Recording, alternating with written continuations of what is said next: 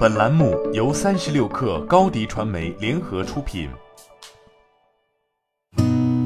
八点一刻，听互联网圈的新鲜事儿。今天是二零二一年三月三十一号，星期三。您好，我是金盛。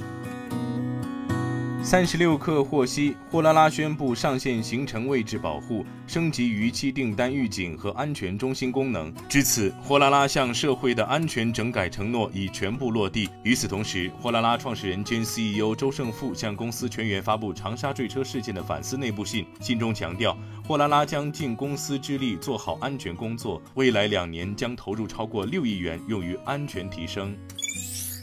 据了解，天眼查 App 显示，昨天华为技术有限公司公开一项名称为“一种导航方法、装置和系统”的专利。专利摘要显示，本申请涉及智能驾驶技术领域。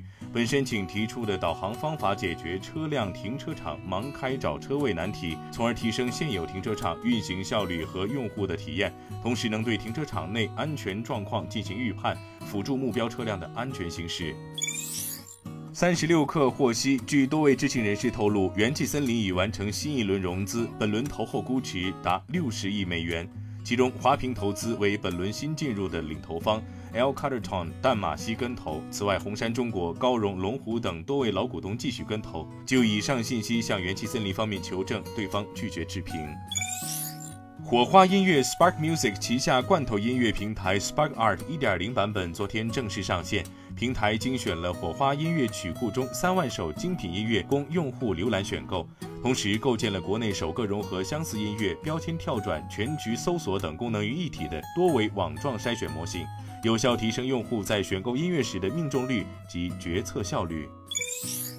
据报道，特斯拉德克萨斯州工厂的招聘已经启动。这座超级工厂新增了大约五十个招聘职位，其中许多职位与在当地生产电池芯有关。